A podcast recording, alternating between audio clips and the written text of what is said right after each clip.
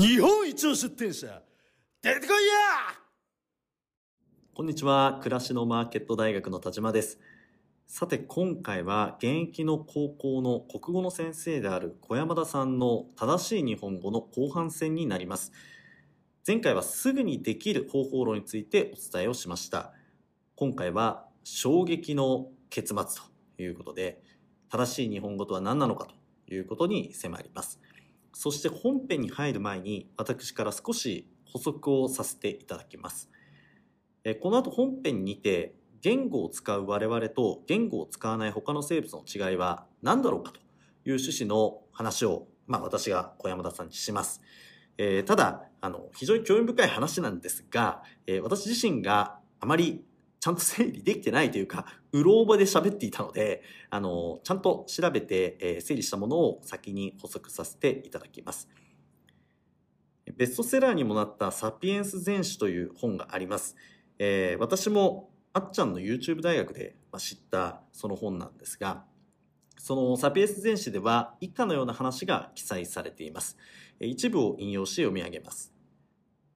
多数の見知らぬ者同士が協力し、柔軟に物事に対処する能力をサピエンスだけが身につけた。このサピエンスならではの能力を可能にしたのが想像力だ。まあ、引用はここまでとなります。この想像力生んだ現象を著者は認知革命と呼んでいるんですが、そのきっかけは約7万年前の言語の習得だったそうです。そして言語を習得した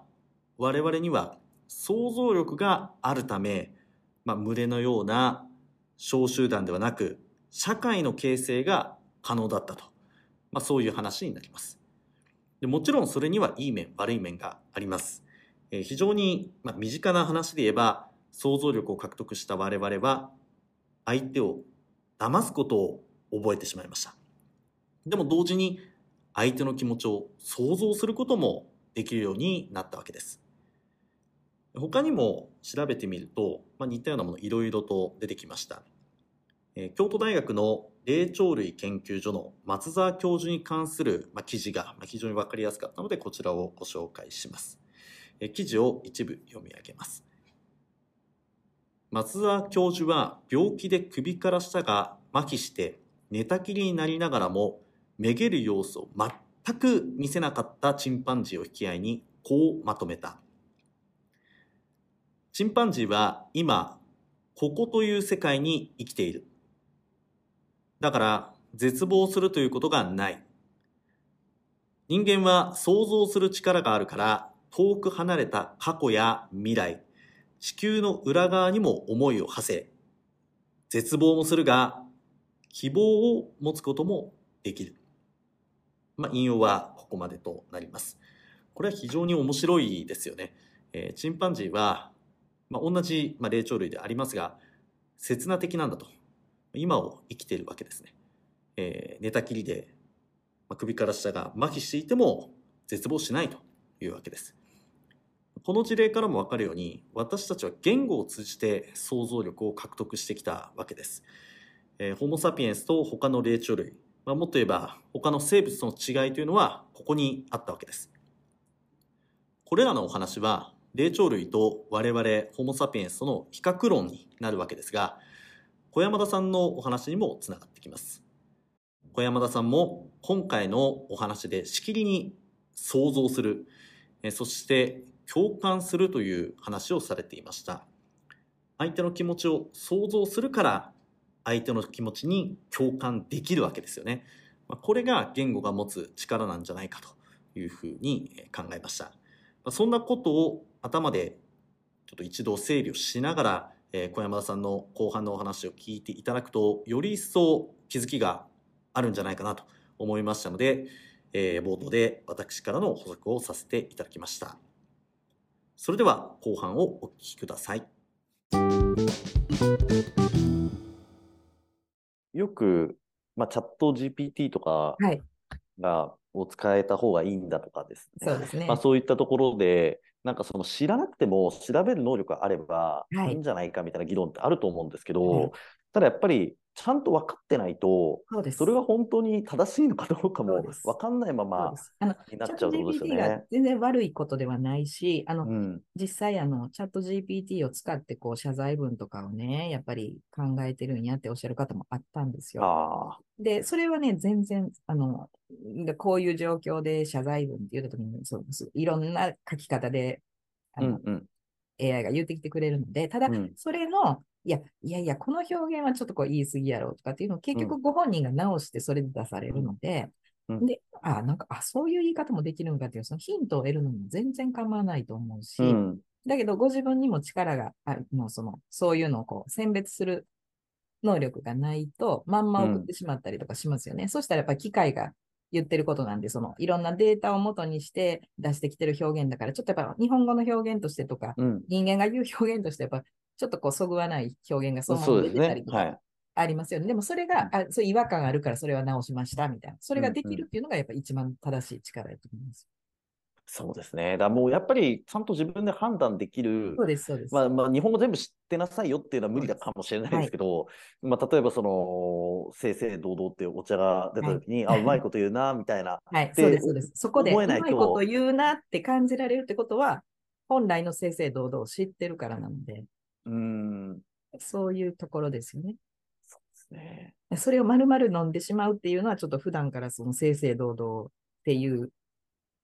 意味とか、うん。そういうもの、ものを、それがどういうものが正々堂々なのかっていうことを知らないうん。とか、意識できないでうんうん。生活してきてるってことなので、まあ、それだけ、あの、別にそんな CM 見たときにそんなとこにつ、あの、引っかかってんの多分私みたいな、こう、ちょっと うるさい、あの、言葉について一言、あの、言って、それが楽しいっていうような人がね、私絶対言ってる人いると思うんですよ。うんうんうん。いや、います。いいると思いますよ。はい。うん、ちょっとキリン関連までそんな、うんあの考えたことなかったですけども。判はい例は本当に、でもみんな、あの、えーそうなんですねって言われるし、生徒にもいつも言うんですが、単例書いてくるんです。本当に書いてくるんです。その検索の話で言うと、それもこの間関西塾でお話ししたんですけど、うん。言葉がたくさんある人の方が、より深いところまで検索かけられるので、ああ。結局その、一つの言葉、二つの言葉じゃなくて、こう、たくさんで、その一つ一つの言葉もより的確な言葉で言ってる方が、より、その、うんね、あの、その一番的をいたところに、あの、ヒットしますよね。そうですね。うんで、その、ちょちょちょちょちょちょっとこうやって上に出てくるような、じゃなくて、こう、もっと自分が知りたかった、その深いとこまで、こう、掘り下げてくれる記事とかそういう文献に当たるためには、この検索ワードの使う言葉が大事だと思うんですよね。うん。だからそこ、そこが。で、まあ大体あの、自分が引きたいなと思うものをこう書いたら、もうすでに検索かけた人のワードがガーって出ますよね。はい。で、あの中で大体当てはまるのがあるから、それで選んでしまいますよね。うん。で、まあ、その、それで大体たくさんの人があの見てるものにたどり着くし、まあ大体はそれでこと足りるんですけど、うん。で、それ読んだときに、いや、もうちょっとなんか、いや、もうちょっと違うねんけどな、みたいなときに、もうちょっとそれに付け足していく言葉によって、そのヒットするものが変わってくると思うので、だから、ものを表す言葉をこう一つしか知らないじゃなくて、いろんな表現の仕方を知ってる方が広がりやすいですよねっていう。そうですね。いや、それはちょっと痛い。難しいですいけど、ね。やー、そうですね。でも、絶対知ってる方がより深く調べるときにももっとそうですね。多くを知れるし、うん自分が本当にイメージしている言葉に近づけるってことですよね。だからそうんの、それをこう、その、それをまあ、もういいねんいいねん、もうわ分かったらいいねんって言って、それそれで分かったことにしてしまうのと、うん。いよりもうちょっとこう、あいや、のいや広がっていったところまで、ところまで分かって、その方が面白いこともありますよねっていう。だからそう、どこでこう、知的好奇心が満足するかみたいな 話になってきますけどね。人間がこう考えるときっはい。ていうのは、その言語を元にしてるわけじゃないですか。そうです。で、そう考えると、まあ、ど動物って言語ないんで、はい。ん多分ないですよね。まあ、な ないものが多いと思うんですけど、まあね、あの、ワンリンガルとかありますけどね。まあでね。も、こここまでいろいろこうが概念的なものを言葉にして説明してとかはできないと思うんで、えっ、と、そうなった時に、なんか私たちがいろんなことを、まあ、相手のことを想像して共感してとかできるのも、いろんな言葉を使ってるからってことになりますよね。本当にそうです。はい。だからそのそれが大事です。言葉のをあんまり知らない、うん意味が、意味をはいわからない表現を持ってないってことになると、その共感する力もそうなんですよ。人より乏しくなっちゃうってことですよねそうです。。はい。で、これ怖いでですね。そうですね。だから、その、今、あの、うまくコミュニケーション取れないとかっていうのとかも、うん。やっぱりね、言葉がね、足りないんですよ。的確な言葉をやっぱり、的確なタイミングで、うん、相手の感情も分かった上で、その人の今のその状況に一番ふさわしい言葉を選べる力があるかどうか。うんだその断り一つでもなんかその、無理って言ってしまうのではね。それは無理なら無理なんでしょうけども、はい。それを無理って言ってしまうとね、何って相手はなりますもんね。なりますね。うん顔も見たことない相手とこうやりとりしてる中で、まだお会いするまでに気持ちよく、でもその後も、終わってから後も気持ちよくやりとりさせていただくのは、やっぱりもう手段としては今言葉しかないので、そうですね。う。んところかなというふうに思います。そしたらですね、あの、最後に、はいあの、私からの相談を させてもらって、はい。あの、おしまいにしようと思うんですけど、はいあの、まあ、暮らしのマーケットにおいてですね、こう、メッセージの、その、やり取りっていうのは、結構大きな課題だと感じています。はいで、えーなんでかというとですね、まあ、メッセージでのやり取りっていうのがお客様との最初のコンタクトであり、まあ、やっぱりそれが、あの、メッセージ始まって、まあ、メッセージで終わる、あの、そういったサービスになるので、まあ、とっても重要なんですけども、はい。そのメッセージにおけるトラブルっていうのが、うん。まあ、すごく多いわけですね。はい。で、そこであの、事前に小山田さんには、えー問題となっている、まあ、メッセージを、はい。えー見ていただいたはい。んですけど、ちょっとそこでの、まあ、一番わかりやすい例というのを、はい。えーちょっと聞いてる皆さんにもご紹介したいと思います。えーこれは、あの、庭木の選定のはい。サービスですね。庭師さんのサービスです。はい。えーメッセージの中でまず出店者さんが、えーたった一本の依頼ですか？何の木ですか？うんと聞きます。はいでお客様が島戸練子です。うんえー木の名前ですね。答えます。で、出店者さんが、それでは当店は赤字です。うん手数料にガソリン代がかかって手元に残るのは1000円です。1000円の利益しか出ないのに30キロも離れた現場の仕事を誰がやりますか？うんという返事をしていたというものですね。うん。これは、まあ、いろいろ突っ込みどころというか、ん？っていうところあると思うんですけど、小山田さんはどういうふうに整理というか、あの、ここを直した方がいいっていうふうに思いますか？そうですね。えっと、まあ、あの、本当に無理って思われたからそういう表現されているので、すごく正直に書いておられると思いますが、うんやっぱりそれを受け取った側の人が、まあ、二度と頼むことはないし、もちろん頼まないだろうし、う多分、暮らしのマーケットに頼むことをやめると思います。あその他の。カテゴリーでも。もう暮らしのマーケット、気付け頼もうかなっていう人があったときに、いやもうやめとき暮らしのマーケット。うんうんあかんあかんって言って、言われてしまうなっていうぐらいすごい残念なやり取りされたんやなっていうのが一番最初の 印象で。いやそれぐらいい、そうだ。大きいですよね。うんあの、まあ、細かく言うと、その、まずその、たった一本ですかっていう、その、たったっていう言い方とかもうん。失礼だし、で、まあこちらの事情しか言ってないですよね。その、うん。うちは手数料取られてるとか、ね、あの、ガソリン代がとか、それでん手元には1000円しか残らないとか、もちろん本当にその通りなんだろうと思いますけど、うんあの、それはお客様には何の関係もないことで、うん。その暮らしのマーケットにそうやって手数料払ってるとか、それを聞かされたところでお客様は、えーそれ知らんしってなりますし、うん。で、それだったらもう、その、それをいろいろ見越して、やっぱり最初の料金設定をされるべきだと思うし、そうですね。とかそういうケースが生まれないように設定しないといけないだろうな、というふううんにうん。思います。で、その上で、それでもやっぱりそういう、やっぱりその、それをちゃんと読み、読めないで、あの、パーッとどっかだけ見て申し込んで来られる方もそれ絶対あると思うので、うん。そういう方にはもちろん、あの、当店ではその、これこれこういう状況でないと対応はできておりませんっていうことをちゃんとお話ししないといけないし、その時の言葉遣いはやはり相手の立場になって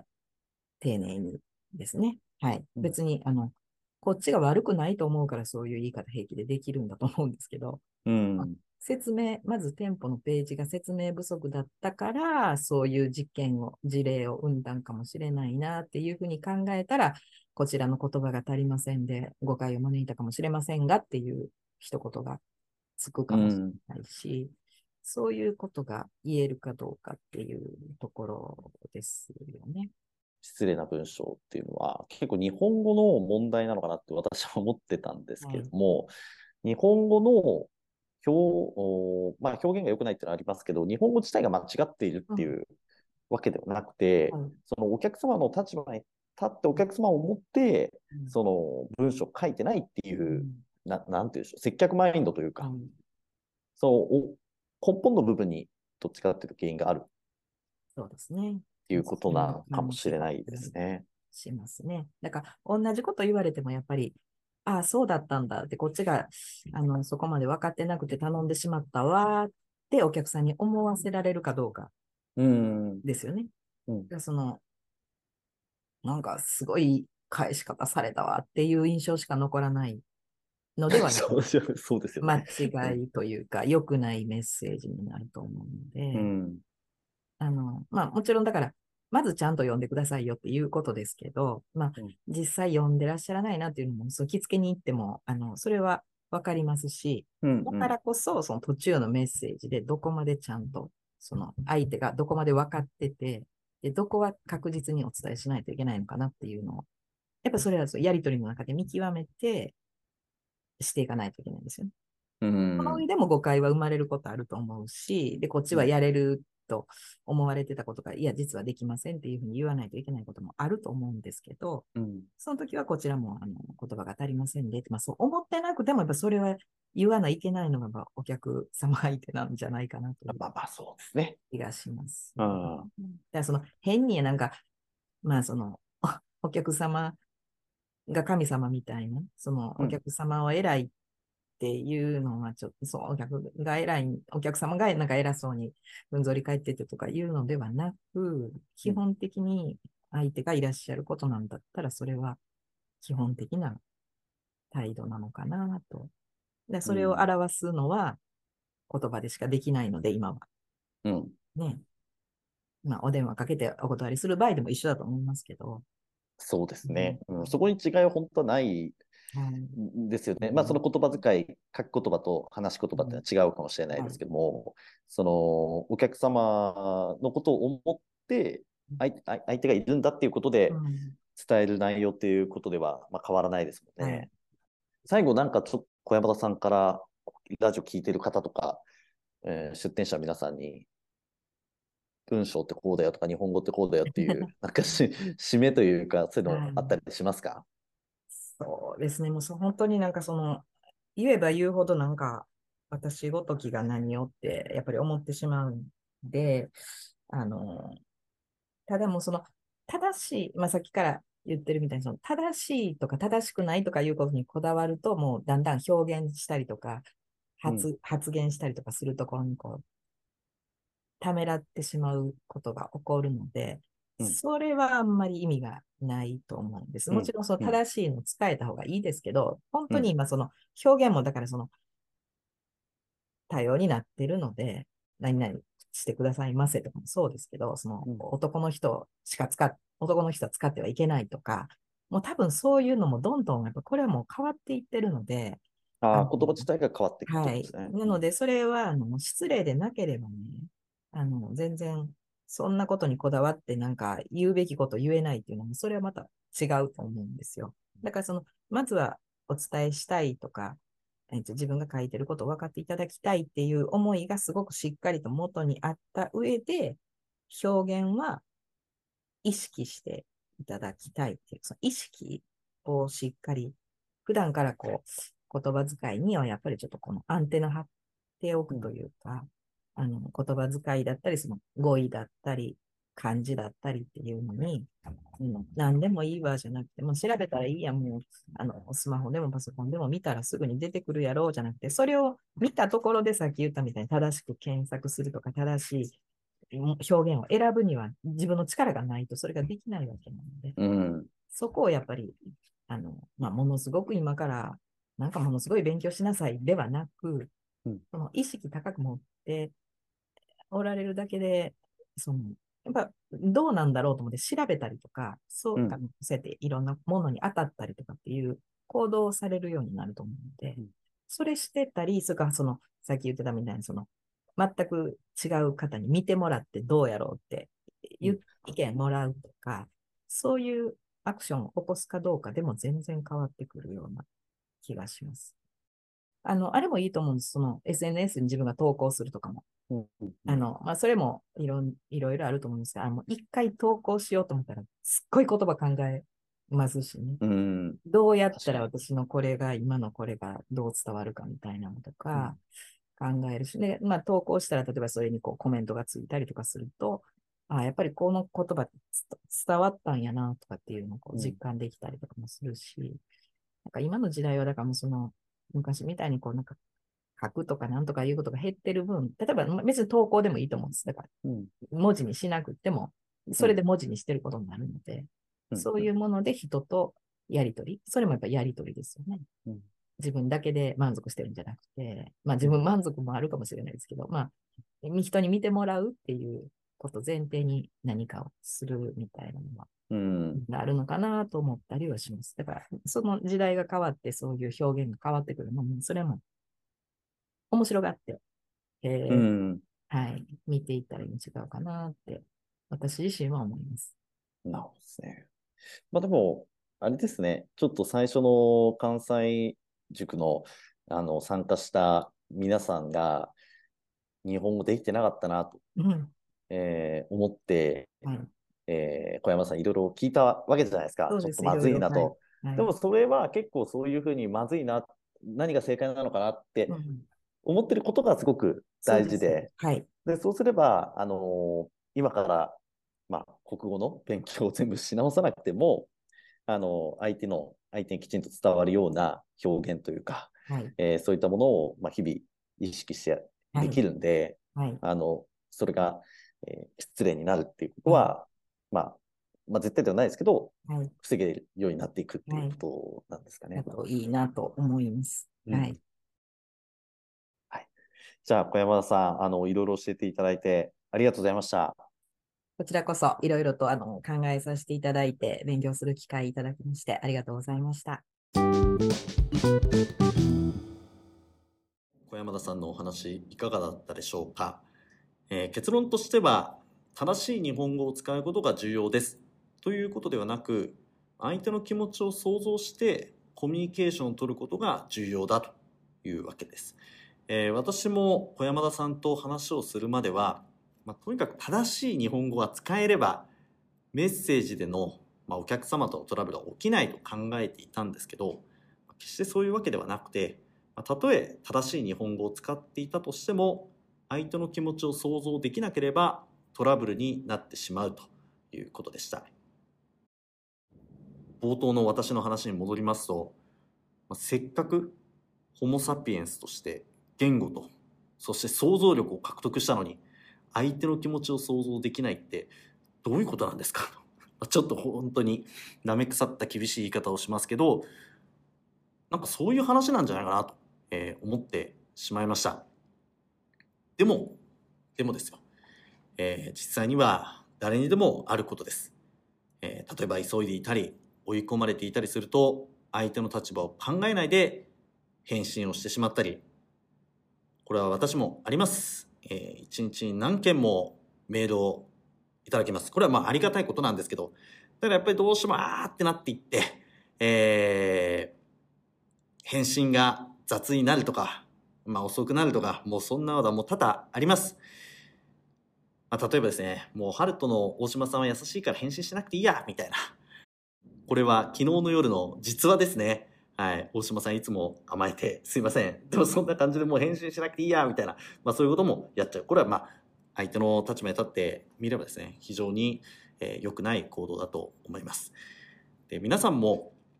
毎日何件もの予約リクエストがまあ入っているということだと思います。えー、単価の安い仕事が連続で入ってなんだと思うことも、えー、あると思うんですね。でも、数百、まあもっと言えば、えー、数千とたくさんあるお店の中から、えー、あなたのお店に予約リクエストをくれたお客様なんです。まずは少しだけ立ち止まってお客様の気持ちを想像してみてください。誰にでもあるんじゃないかなと思ってます。そして小山田さんはその想像力をさらに高めるためにも日本語を正しく使うことが表現を豊かにする上で重要なんだという話をしていたわけです。まあ、そういうわけで今回テーマは正直まあすごい地味でしたよね。なんかこう営業論とかなんちゃら戦略とかなんかまあいろんなあの話があるわけですが、まあ、この日本語っていうのはあの考えようによっちゃビジネスに直結しないわけですね。えー、ただ、私たちは常に、まあ、日本語、言語を通して、えー、コミュニケーションを取るわけで、そういう意味では、むしろ、どんなことよりも、一番先に、えー、分かっていなきゃいけない。まあ、そういうめちゃくちゃ深い話だったのかなというふうに思っています。で最後にですね、えー、小山田さんから教えていただいた本を、一部紹介したいと思います。えー、日本語練習帳という、まあ、本なんですけども、えー、こちらの本は学習院大学の名誉教授で、えー、言語学者の大野進先生が、まあ、書いたという本になります。で、その本の後書きをですね、えー、小山田さんが引用して私に送ってくれたんです。なので今から読み上げる引用部分というのは、小山田さんのチョイスですので、まあ、小山田さんの思いが皆さんに伝えたいことが、まあ、これは、あの、まあ、もしかしたら私に伝えたいことが、えー、詰まっている。まあ、そういったものになります。では、読み上げます。自分の思うところを A と表現したとき、相手が A ダッシュと取り得るように表現した自分が悪い。相手がわからないと言ったら、わからない表現をした自分が悪い。相手が A と取れるように A とだけしか取れないような形式を選び出して表現することを心がけなくてはならない。言葉は天然自然に通じるものではなくて、相手に分かってもらえるように努力して表現し、相手をよく理解できるようにと努力して読み、あるいは聞く。